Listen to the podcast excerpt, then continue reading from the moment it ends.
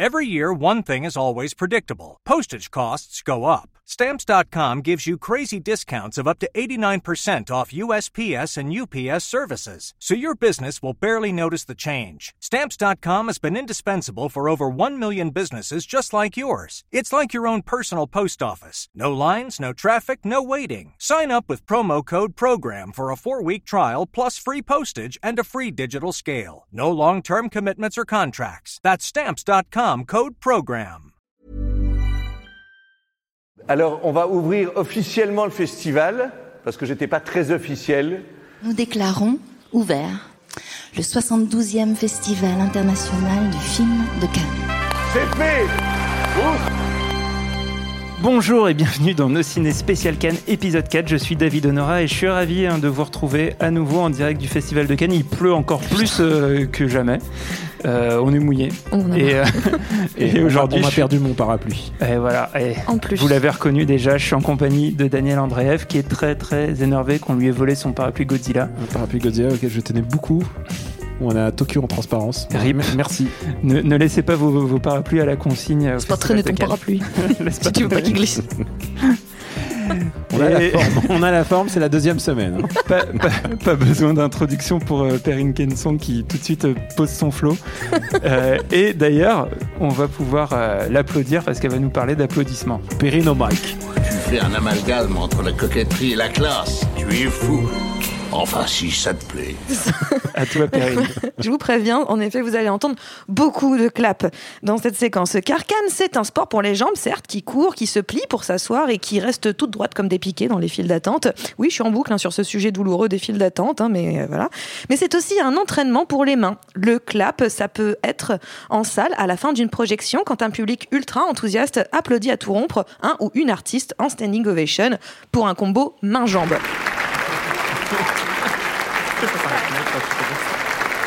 En l'occurrence, ici, c'était pour Céline Sciamma qui présentait Portrait de la jeune fille en feu, dont nous vous parlerons un peu plus tard dans l'émission. Le public enchanté, visiblement, a tenu euh, ainsi pendant un bon 10 minutes. hein. Il y a eu un bon 10 minutes de standing ovation. Enfin, je me suis barré avant la fin, mais il y avait déjà 10 minutes.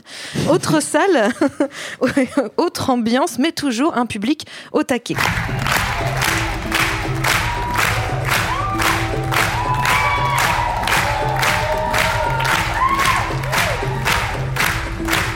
Là, on clappe en rythme pour soutenir le danseur de Port Authority, film dans le monde de- qui se passe dans le monde du voguing, présenté un certain regard. Et donc, ce danseur, à la fin de la projection, bah, il nous a fait une petite représentation.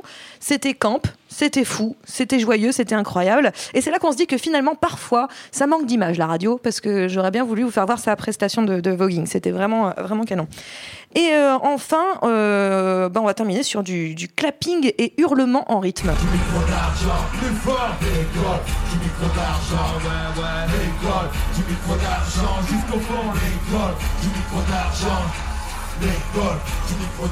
C'était à la soirée d'Orange, devenue The Soirée à ne pas rater depuis trois ans, qui accueillait Ayam en concert. Et dans une salle un peu comprimée à cause de la pluie, hein, tout le monde était entassé. Donc il n'y a pas d'autre mot pour dire que c'était euh, intense hein, ce, ce concert, tellement qu'il y a une femme qui a dû se faire sortir à cause d'un, pour malaise. Donc euh, vraiment on était sur de l'intensité. Et c'était pas moi, même si j'ai failli, parce que vraiment on était un petit peu serré. Et euh, j'ajoute que la moyenne d'âge de cette soirée, c'était quand même plutôt autour de 50 ans. Donc Ayam, ça crée un petit décalage, pas piqué des hannetons. D'ailleurs, Akhenaton a carrément dit à la salle de se détendre. Sinon, c'est pas très long. Donc vous pouvez vous lâcher ce soir. hein. C'est un concert de hip-hop. Ok On va voir ça un peu plus tard. Bon, allez, je vais essayer de glaner quelques secondes de sommeil après cette émission pour reposer mes jambes et mes mains endolories par autant de sport canois. JPP.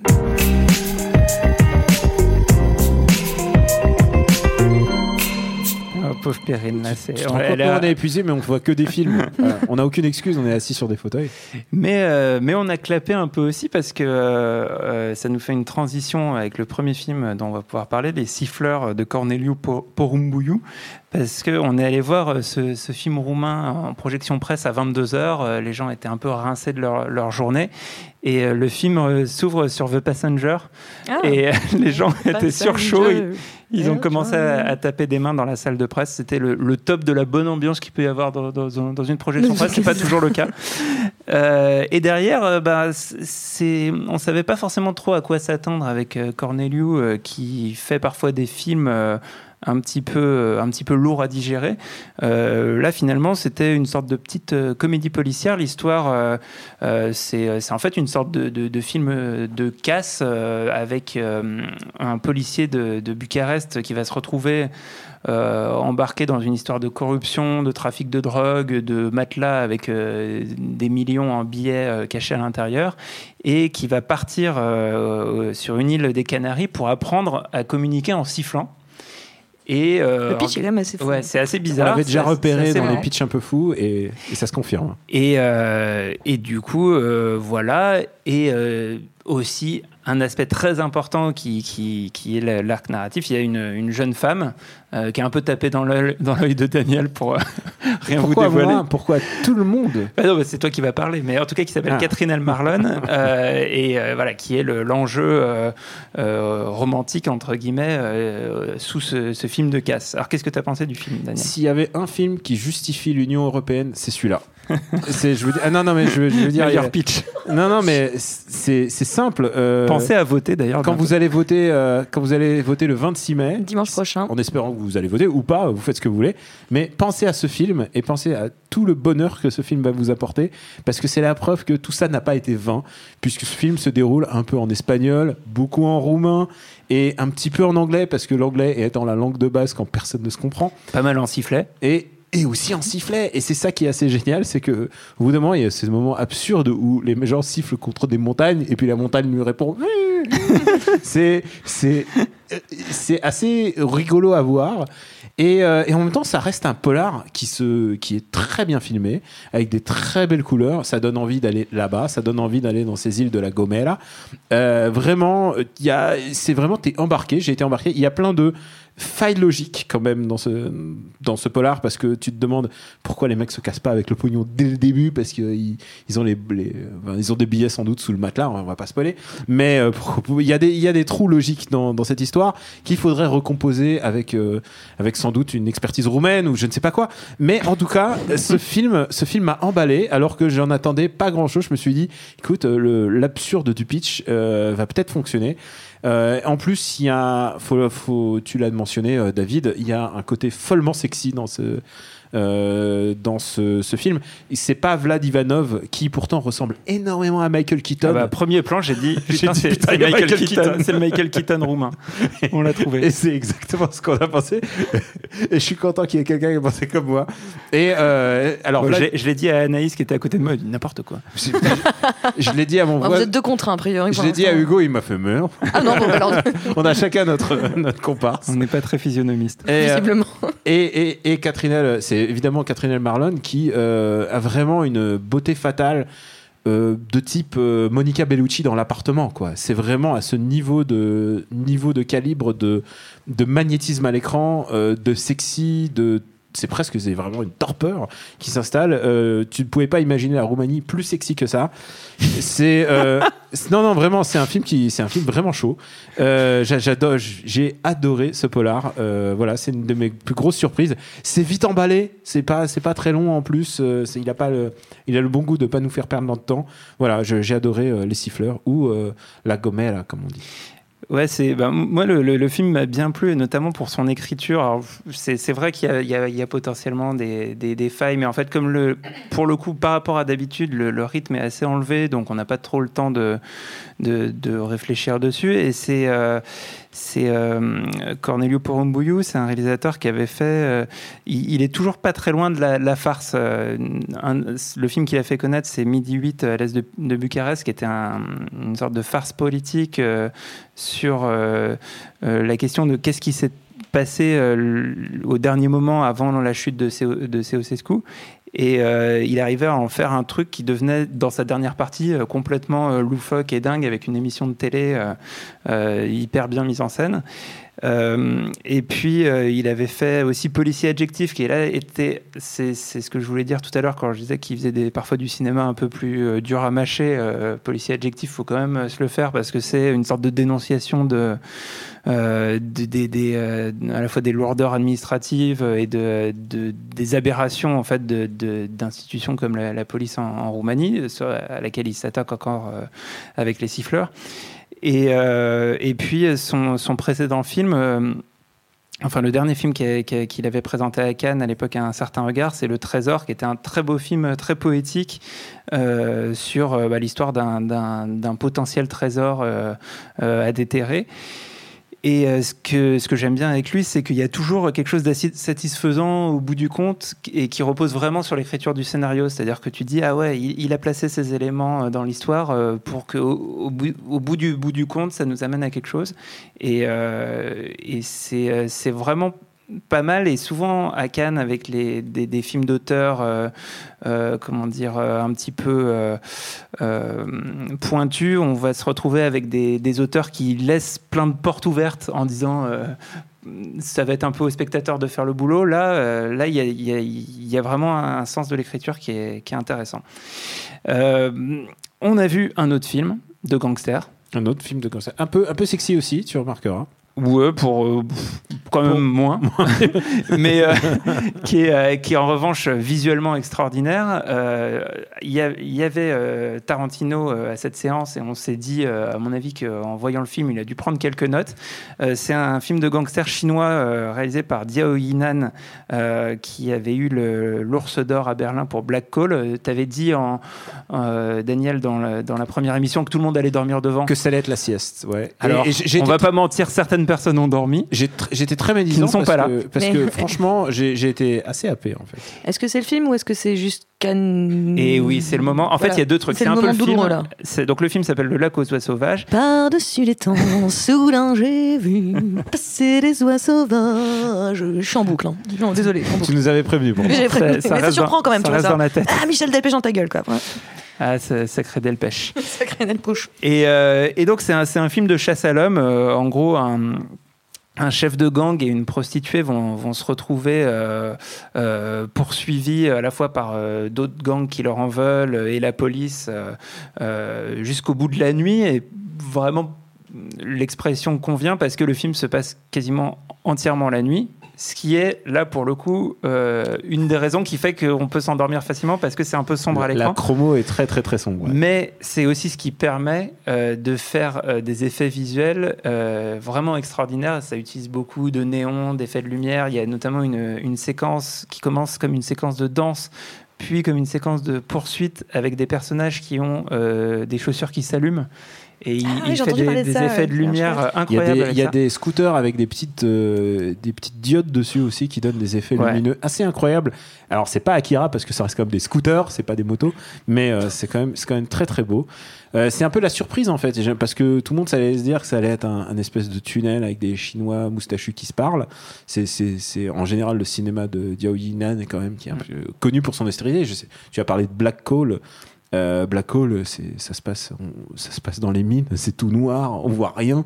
Et là, il y a quand même des espèces de, de faisceaux de lumière qui parfois surviennent et euh, du coup qui rendent, qui, qui embellissent les séquences euh, parfois ultra gore de ce film. Ouais. Il y a beaucoup plus d'action. D'ailleurs, Ouais. ça, ça, ça discute pas beaucoup hein. dans le film. euh, Il y a vraiment beaucoup d'action. Ça C'est des courses poursuites. J'ai j'ai envie, j'ai envie de dire, c'est reste quand même euh, juste pour vous le vendre, c'est un, euh, c'est un John Wick qui bouge pas trop.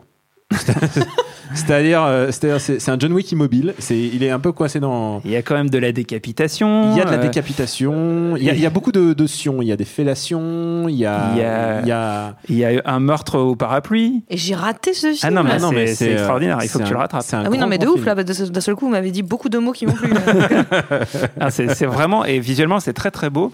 Euh, c'est, euh, c'est notamment c'est le même monteur euh, qui est un monteur français, Mathieu Laclos, que euh, Jazz Anke, euh, l'année dernière. Euh, il y, a, il y a des idées, de, des idées visuelles et des idées de montage euh, qui Ah, sont extrêmement surprenantes. C'est d'une beauté assez incroyable. Euh, il faut le dire, euh, l'inspecteur est joué par Liao Fan, qui est un Oui. peu un régulier euh, de l'auteur. Et Bah, qu'on et qu'on avait vu aussi l'année dernière, dans. Les Éternels de Jazz Anke. Diajanke, donc c'est c'est le monsieur moustache attitré.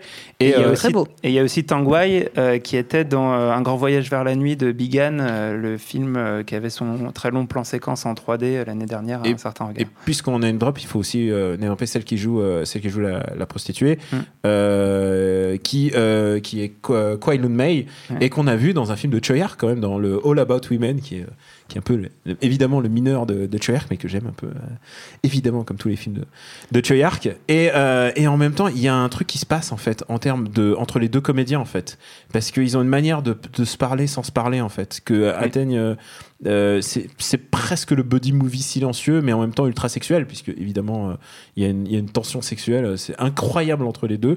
Euh, Il y a bon, il y a mes il y a mes décès les plus créatifs depuis euh, John Wick 3, hein, donc euh, je ne peux pas dire de mal de ce Ah, film. le, meurtre au parapluie, il faut le voir. et c'est euh, visuellement, c'est génial. c'est sidérant, c'est vraiment c'est Il- utilise beaucoup la, la transparence, des, euh, euh, les ombres, des, des, des, des toiles, des bâches. euh, Enfin, il y a, il y a beaucoup, beaucoup de travail sur, le, sur la lumière, sur les, les jeux de lumière. Enfin, c'est, en fait, même si parfois on comprend pas tout euh, au, au détail de l'histoire, de qui est pour qui, contre quoi, même s'il y a encore une fois plein d'idées visuelles pour repérer les personnages. Par exemple, le personnage principal, il a une cicatrice qui fait qu'on l'identifie super bien, il n'y a pas de problème de, de ce côté-là. Il y a aussi des personnages qui, euh, des sortes de duos qui ont la même, le même t-shirt Mm. ou des trucs comme ça a- qui font que Ou à un moment, il va mettre un maillot de foot pour bien se faire repérer Ouais. par tout le monde. En fait, c'est vraiment un pur film de, pour moi d'extase visuelle euh, qui est, euh, Parce que qui, qui est très très bon candidat pour le prix de la mise en scène. Exactement. Et tu, tu as raison de le souligner parce que si, tu, si on s'attarde sur l'histoire,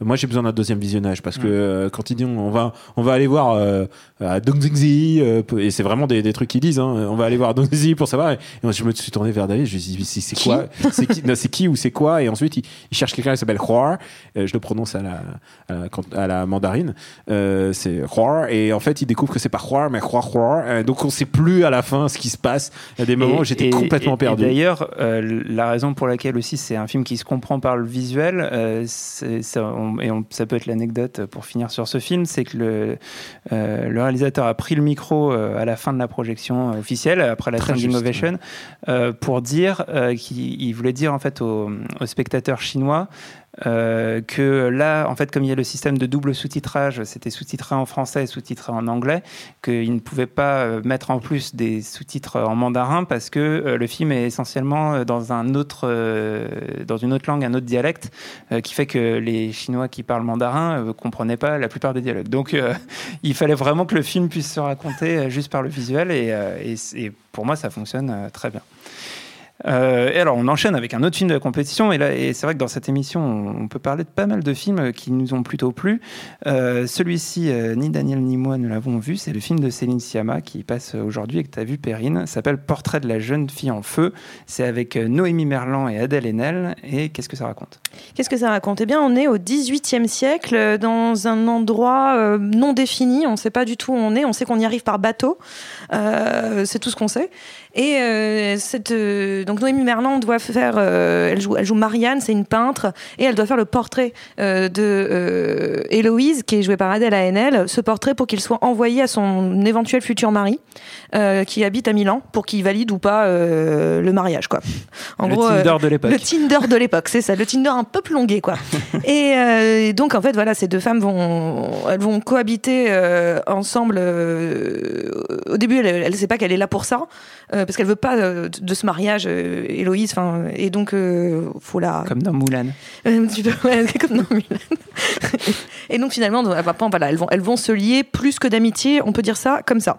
Donc elles vont tomber amoureuses. C'est un film clairement sur le désir, le désir amoureux, le désir des corps, parce qu'on est très dans l'analyse des corps, parce que lié à la peinture évidemment, comment on dessine un corps, comment on le, regarde, comment on le, et donc après comment on le touche aussi. Finalement, c'est ça qui va arriver au fur et à mesure du film. Et, euh, et c'est assez, euh, honnêtement, c'est très beau, mais c'est très lent. Et ça met bien 40 minutes à démarrer. Il y a bien 40 minutes au départ où on est là, genre. Hum, hum, hum. Alors après, il y a le temps, il y a le temps ressenti canois où on est vraiment fatigué, donc on le prend encore plus longuement.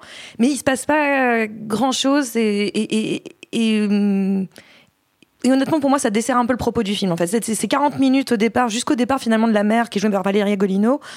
Euh, à partir de là, le film s'accélère un tout petit peu et là, on rentre un peu dans le vif du sujet et c'est vraiment très beau quand on rentre dans le vif du sujet sur cette histoire de désir et un petit peu mythologique aussi parce que tout le long, ce qui va traverser, c'est le mythe de Deep, euh, de Deep n'importe quoi, le mythe de Orphée qui va venir traverser le film et en même temps cette ville, cette île étrange où il n'y a pas un seul homme, il y a que des femmes, on croise que des femmes sur cette île.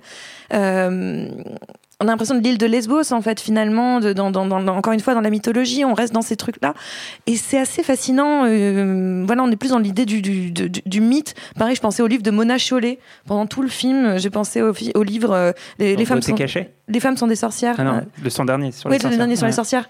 Et parce que euh, vraiment, il y a tout cette idée aussi, là, encore une fois, de qu'est-ce que la femme, le lien de la sororité, comment elles s'entraident. C'est assez beau ce que ça raconte sur les femmes. D'ailleurs, il y a un vrai message pour les femmes. En réalité, le- d'ailleurs, l'équipe technique est quasiment composée que de femmes. Le casting, ce ne sont que des femmes. Euh, donc vraiment, on a un- un- quelque chose d'un petit peu politique à ce niveau-là, clairement, de la part de, de Céline Sciamma.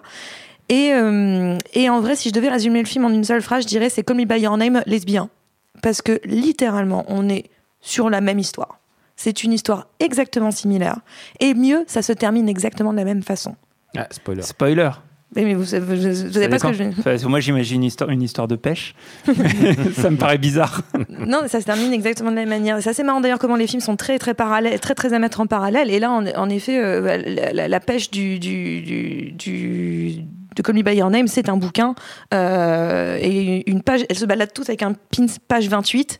C'est un lien avec le film. Si je vous dis ça comme ça, vous ne pouvez pas comprendre, mais dans le film, vous comprendrez. Donc voilà, donc clairement, c'est un film qui est, assez marrant d'ailleurs à quel point ils sont similaires. Je me demande à quel moment il a été écrit. euh, parce que sinon, il y a une sorte de, de synchronicité des pensées entre James Ivory et, et le, le- le pitch de Siama, parce que les films sont terriblement proches, et même dans leur approche de, de cette découverte de la sexualité, de cette découverte du, du corps, cette découverte de, du désir, en fait. Vraiment de l'approche du désir et le désir qu'on doit refouler parce que ce n'est pas accepté. Donc, euh, c'est assez joli à ce niveau-là. Moi, je, je- et tu l'avais dit en début de la première émission que Noémie Merlan était quelqu'un à surveiller. Elle est extraordinaire dans le film. Pour moi, je pense que c'est pris d'interprétation féminine. Elle est absolument parfaite. La rédaction s'engage. Euh, je m'engage complètement. Elle est vraiment parfaite. Après, voilà, moi, je reproche vraiment ce, ce rythme beaucoup trop long, beaucoup trop maniéré à plein de moments. Et on se dit, mais pourquoi? Alors qu'il y a des moments où elle va filmer euh, une sorte de simplicité entre ses actrices et ça sera super beau. Et le reste du temps, c'est très, très emprunté. C'est un petit peu casse-pied. La mise en scène, c'est pas ce qui est le plus heureux dans, dans, dans le Céline Sciamma. Mais euh, après, au niveau de son histoire et de, de- du jeu de ses actrices, c'est assez brillant. Bah, ça me Portrait donne envie, hein. de la jeune fille en feu bah, qu'on va peut-être euh, essayer de voir tout à Avec un l'heure. peu de chance. Euh, va falloir rentrer Courage. dans la salle. Il va falloir que tu me files ton badge. euh. Et, je euh, vais voir le honorer, moi. Et on va terminer du coup euh, avec euh, un film dont normalement, je crois à cette heure-ci, on n'aurait pas le droit encore de parler Non, euh, à, l'antenne, mais bon, comme on enregistre ce podcast, ça passe. C'est euh, Une vie cachée de, de Terrence Malick. Euh, qui revient en compétition à Cannes après, euh, après sa palme d'or pour Tree of Life, qui entre-temps a fait 3-4 films, alors que Enfin. son, son rythme euh, habituel était euh, précédemment De beaucoup tous les plus 10 long. ans. voilà. Et euh, c'est un film... Euh, l'urgence de, de la fin de vie quand même. hein. Ah, Ah, je sais, je sais pas. j'aurais Mais non, pas mais non, mais c'est c'est exactement ça. Mais c'est, en tout cas, c'est un, c'est un film euh, qui était en préparation depuis très longtemps. Euh, je crois qu'il y a, il y a déjà deux ou trois ans, il y avait des premières euh, images, des, des premiers trucs qui, qui filtraient. C'est un, c'est un projet de très longue date. Il, y avait, il était connu sous le, le pseudo qui était Radegund. En Mhm. fait, il y a eu et euh, qui correspond au village euh, où se, film. passe, euh, où se passe le film. Et il y a, euh, il faut le dire, il y a deux comédiens qui sont morts entre temps avant la sortie du Ouais, film. là. Puisqu'il y a Bruno Gantz, donc c'est le dernier film, et il y a Michael Nikwitz qui est aussi euh, décédé en, cou- en cours de tournage. Non, juste, euh, enfin, on le voit dans le film, hein, mais il est décédé euh, depuis entre temps. Donc du coup, tu, ça, ça sent la, la longue gestation quand même d'un projet. Euh, et je plains le monteur en fait à chaque fois que je vois ça parce que je me dis il a dû faire des il a dû faire 60 heures de plan de coupe et, euh, et débrouille-toi avec les pissenlits. Après, euh, après le style euh, de Malik, alors c'est très intéressant. Donc ju- juste pour raconter l'histoire, c'est pour le coup beaucoup plus facile à raconter que ses derniers films. C'est l'histoire d'un couple de paysans autrichiens pendant la Seconde Guerre mondiale, dont le mari refuse de faire allégeance à Hitler et euh, va du coup avoir des, des problèmes avec euh, l'armée nazie. Et euh, ce qui est intéressant, c'est que bah, depuis Tree of Life, euh, Malik euh, était parti dans une veine de plus en plus expérimentale et, Et notamment et abstraite, euh, euh, avec un montage très très diffus qu'on retrouve ici dans sa manière finalement la, la plus simple et la plus lisible et la plus classique. Euh, et on revient à quelque chose de beaucoup plus narratif, beaucoup plus euh, facile à aborder euh, pour, pour les spectateurs. Et, et moi, quelque part, je, je préfère. Euh, Ah Qu'est-ce oui, que tu as clairement. pensé du film? Alors d'abord, il faut toujours se situer sur l'échiquier euh, malikien. Je suis très fan de Malik. Euh, jusque, euh, jusque To the Wonder, peut-être, qui est euh, pour moi le, celui, euh, celui de le film du point de rupture.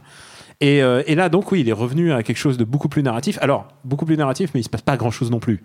Ouais, Il y, a- C'est-à-dire, il y a euh, une grande idée, celle que j'ai donnée d'ailleurs. C'est il, Il veut, il veut pas, il veut pas dire, euh, aller- enfin faire allégeance à Hitler. et il va se faire. il veut pas s'engager et donc il va se faire arrêter. Et pour le reste, c'est du pur Malik. Euh, je pense que ces cinq premières minutes de ce film sont sans doute les plus belles qu'il ait jamais tournées euh, Ah, tu depuis très longtemps. Ah Depuis oui, très long- longtemps, Depuis ouais. très longtemps. Depuis euh, Tree of Life, ça c'est certain.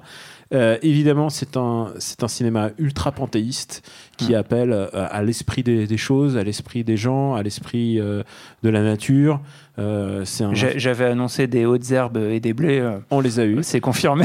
Euh, c'est quand même En un. même temps, c'est un classique. Ouais. C'est une figure en magicienne. plus, c'est des paysans. euh, Il y a, il y a des, des- on voit que des blés. hein. Euh, c'est un truc, euh, c'est un trip, c'est un vrai trip. Il faut accepter aussi le côté complètement déiste. On a eu euh, hier, on a vu Gaspard Noé qui nous disait proud to be an atheist. Enfin, voilà. on- et on, Il tant- faudra, faudra qu'on parle deux minutes de Ouais, j'ai envie, envie de l'heure. dire- j'ai envie de dire tant mieux pour toi Gaspard. Là, on a proud to be quelqu'un qui croit en quelque chose. Euh, c'est un film qui donne envie de se jeter à ses genoux et d'implorer euh, les gens disparus. Enfin, c'est vraiment, c'est vraiment un truc ultra spirituel. Et évidemment, ça va être un point de rupture avec énormément de gens parce qu'il y a plein de gens qui vont qualifier ça de bondieuserie et ça en est. Mais moi, j'ai beaucoup aimé le côté euh, complètement vraiment naturel de cette histoire. Parce que c'est vraiment c'est comme To the Wonder. C'est quelqu'un qui aime quelqu'un d'autre et euh, ils peuvent plus s'aimer. Voilà. Et dans la, et là ils peuvent plus s'aimer parce qu'ils sont séparés euh, par euh, par euh, par l'armée euh, la- par l'armée allemande c'est euh, c'est magnifique il y a je pense quand même un gros souci et ça euh, c'est ce qu'on appelle le, le souci euh, Octobre Rouge c'est que linguistiquement le film euh, m'a un peu dérangé Ouais. dans le sens où les soldats allemands quand il s'agit de faire Schnell et Ross et tous les trucs de nazis euh, euh, Papa Schulz, c'est-à-dire euh, faire le faire le, méchant nazi, le parle méchant en nazi, allemand, il alors parle en allemand. en anglais. et tout le film reste en anglais, ce qui est euh, un cap un peu di- compliqué quoi. Alors que soit tu fais un choix, soit tu fais euh, les accents et tout ça, soit tu fais Valkyrie et tu fais tout en anglais. Et, euh, et là, du coup, on a l'impression qu'ils n'ont pas choisi. Les enfants, ils parlent allemand. Euh, Il y a quelque chose de, qui me un- qui m'a vraiment interpellé de voir euh, Mm. euh, le juge qui parle complètement allemand et ensuite ça bascule en anglais et, et c'est un peu dérangeant. Ça, Et- les personnages principaux parlent que en anglais, Ouais. la voix est en anglais, et euh, dès qu'il y a un nazi qui bouscule quelqu'un, c'est en, allemand. Schnell et Raus. Donc, euh, Ce qui, ce qui est presque de caricatural. hein. Oui. Et, euh, et puis il y a aussi un autre truc, c'est que il s'agit de reproduire. euh, tu sens qu'il y a très très peu de moyens aussi en termes de décor, c'est-à-dire il y a il y, a, il y a juste un bunker, euh, deux pièces, euh, c'est vraiment très très limité. Euh, et comme c'est Terrence Malick, c'est souvent un travelling euh, continu euh, dans la salle de prison et qui euh, et, du coup tu l'as- je l'ai fait dans les quatre sens. Je connais par cœur la salle.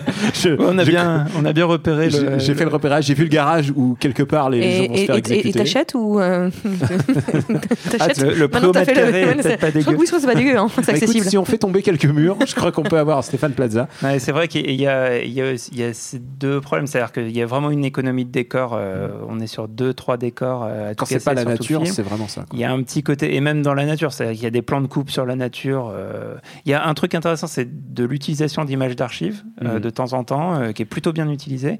Et, euh, et après, quand ils sont autour de leur ferme, c'est c'est voilà la ferme, le village, on est toujours euh, c'est toujours les mêmes plans, toujours au même endroit. Il y a un petit côté euh, Jean-Michel Grand Angle euh, auquel il nous a habitués depuis quelques années, qui est euh, bon. Mais t'as raison, t'as raison. Le fait qu'il y ait des images d'archives, vraiment, c'est incroyable quand même. qu'on est le, devant le seul réalisateur au monde qui peut faire rimer euh, Hitler avec Fougère. C'est, euh, Je, je n'aurais pas osé cette blague. Je sais pas si on est à la recherche de la punchline ou si on est juste fatigué. Mais alors, euh, Hitler Fougère et euh, Jean-Michel Grand Angle, je suis un peu fan. mais c'est un film qu'on a aimé. hein. Et euh, oui, il Ouais. y, a- y avait j'ai vu, j'ai vu cet homme qui pourtant on pensait pas le capable de cœur. Je parle de David. euh, S'essuyer une larme. Non, Oh. c'est vraiment, je- j'ai pas- trouvé ça beau. Et il est sur la croisette, puisqu'il était là tout à l'heure à sa projection. Et il Non. était pris en photo. Il était là à sa Ah. projection, il est pris en photo. Alors, il n'a plus de barbe, il n'a pas de chapeau de cow-boy. Il est, euh, Alors il ça, est c'est une vraie info. absolument méconnaissable, mais il était à sa projection Et tout à est-ce l'heure. qu'il va monter les marches? Il a monté Enfin, les En marches. fait, il a monté les marches. Il a monté les marches, il était euh, à sa projection. Alors, monter les marches, j'ai pas vu les, les photos, quoi, mais il Mais est dans la salle. Il est dans la salle. Incroyable. Mais qu'est-ce qui se passe euh, Cet homme qui était caché? Mais tu vois, c'est l'urgence. C'est Ouais. l'urgence. Il se passe quelque J'ai chose. j'ai c'est- hâte de le voir demain. J'ai hâte de le voir Qu'est-ce demain. qui nous dit que c'est pas un coup à la Jeanne Calment que quelqu'un a pris son. Moi, je pense, parce que vraiment, tu... J'ai dû lire vraiment les trucs en dessous parce que j'ai. Mais c'est lui, ça Mais il est. Tu, tu peux pas le reconnaître, tu sais pas qui c'est. Tu le croises en canne, tu fais genre bonjour monsieur, quoi. Je ne sais pas qui est cette personne.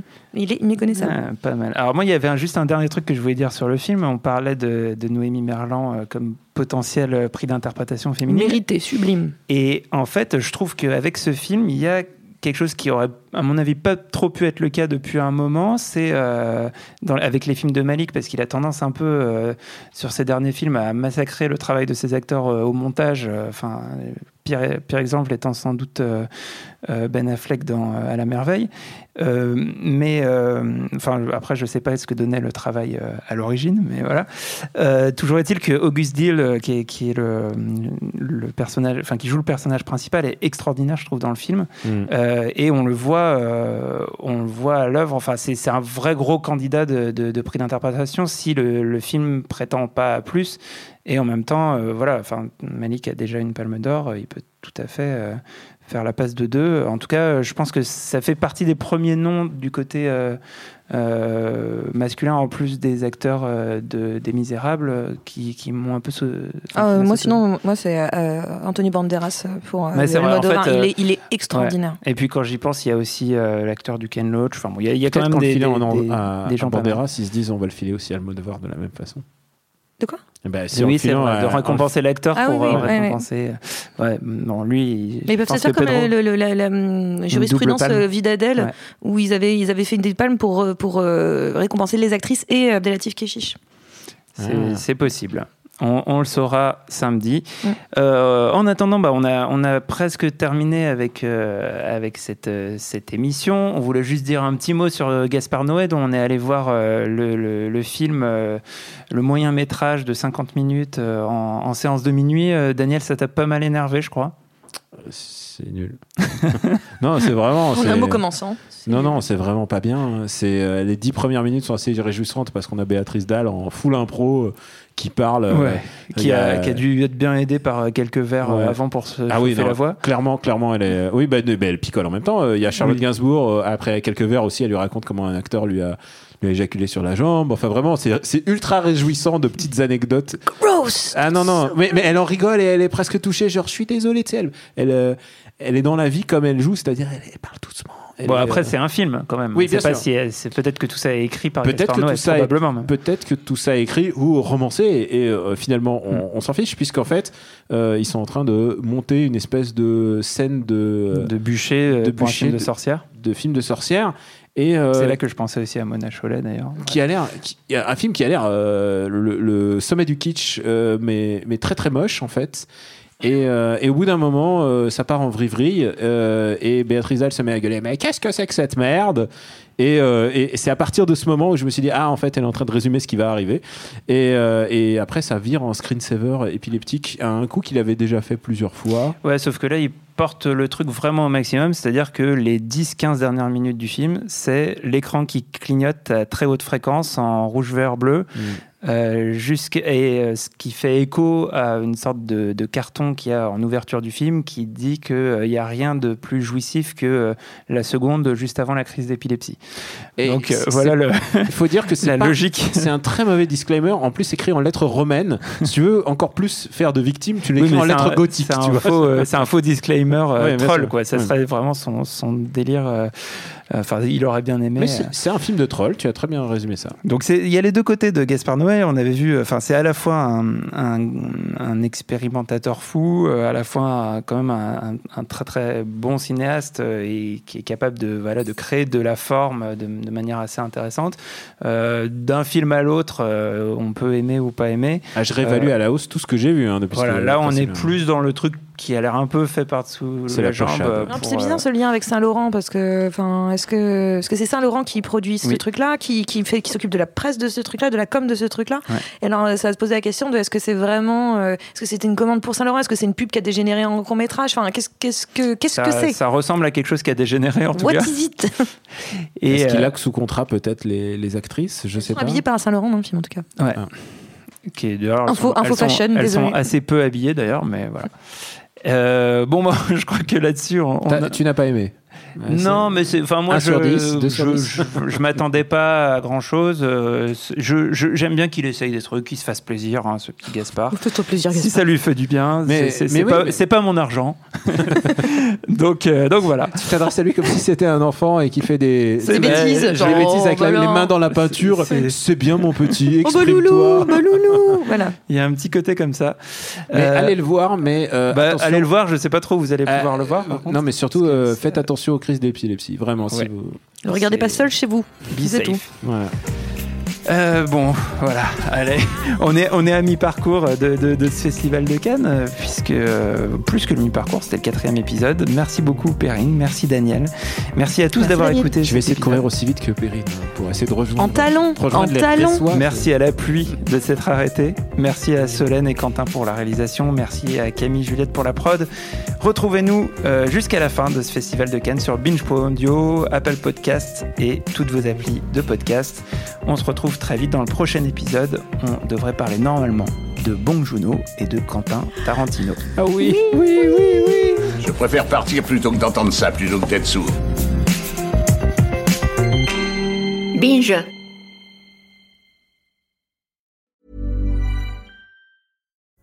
Pulling up to Mickey D's just for drinks? Oh, yeah, that's me. Nothing extra, just perfection and a straw. Coming in hot for the coldest cups on the block. Because there are drinks, then there are drinks from McDonald's. Mix things up with any size lemonade or sweet tea for $1.49. Perfect with our classic fries. Price and participation may vary, cannot be combined with any other offer. Ba da ba ba ba.